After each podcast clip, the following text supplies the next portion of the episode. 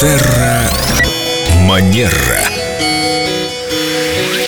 Мы постараемся быть максимально политкорректными. Тема у нас очень щекотливая. С нами эксперт по этикету Виктория Катева-Костылева. Здравствуйте. Доброе утро, Виктория. Мы должны быть артистами с большой буквы, артистами разговорного жанра. И, естественно, среди коллег у нас заведено поправлять друг друга, указывать на ошибки, тактично по возможности, чтобы потом ошибок не было в эфире. Но бывают люди, которые не выходят из эфирного образа и продолжают поправлять всех и вся направо-налево. В магазине, дома, везде, где бы они ни оказались, рассказывают, как правильно говорить, как правильно писать, как правильно произносить. Таксисту объясняют, как правильно ехать. Да.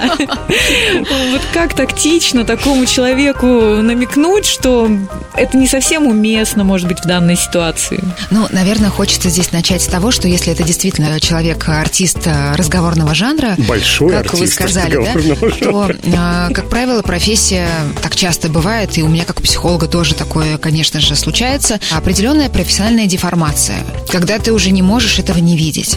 С другой стороны, да, вот такому человеку имеет смысл обращать внимание на то, что это может быть не всегда уместно, и когда нету запроса, не нужно торопиться давать советы. Потому что на самом деле, если, например, мы сейчас убираем вот этот вот контекст, что человек находится в профессиональной среде, где чрезвычайно важно грамотно говорить, и это принципиально имеет значение. Просто есть люди, которые постоянно поправляют других. Ударение не так сделал, не так сказал. И на самом деле, если смотреть на это с психологической точки зрения, более глубокой, это вообще такое компульсивное поведение. Что это значит? Человек не может этого не делать. Ну, то есть, например, есть люди, которые постоянно моют руки. Ну, вот у них это внутренняя потребность. Или им очень важно, чтобы все в квартире э, было в идеальном порядке. Баночки стояли этикетками э, наружу. Там посуда стояла там по росту условно. Это как у Дэвида Бекхэма в холодильнике. Не Что знаю, там, честно говоря, деталей таких. Все подобрано по росту, по размеру. Вот все баночки такого размера стоят вместе. И дети, наверное, спят так же. Маленькие, побольше. И Виктория ходит Бекхэм, я имею в виду, по струнке. Это может говорить о чувстве определенной тревоги и внутреннего беспокойства. То есть, повторюсь, да, человек не может этого не делать. И э, когда, например, вы сталкиваетесь с такой реакцией другого человека, то есть вы о чем-то рассказываете, а он постоянно вас поправляет. Вот эту мысль хорошо держать в голове. Он это делает почему? Действительно ли потому, что он хочет меня там задеть или показать, что я недостаточно компетентен в этом? Или человек просто действительно не может иначе? И тогда, во-первых, восприятие меняется, а во-вторых, как вы можете отреагировать? Да, вы можете сказать... Как-то хочется помочь ему расслабиться. Хочется Может быть, поблагодарить, сказать, конечно. Хух Вот, слева идеальный- поможет ему рас... Хух слева поможет. Семен, у вас свои методы. Поможет ему. Авторские.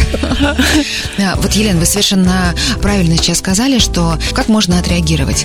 Начните человека очень активно благодарить. Он подумает, ой, что-то не так. И Да он он, подумает, что мы издеваемся. и он, скорее всего, начнет задумываться над тем, что он делает. Потому что, да, снова, человек это делает на автомате.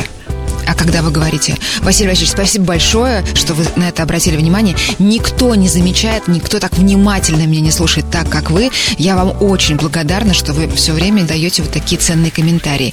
Или, да, вы можете человеку сказать, если вы понимаете, что вам важно закончить мысль, вы говорите, Иван Иванович, я сейчас закончу, вы мне после этого все скажете, и я даже запишу. Мгм, Супер, отлично. Мне очень нравится эта идея. Вы мне все скажете, и я даже запишу. Прекрасная фраза для завершения разговора с таким надоедливым поправлейкой.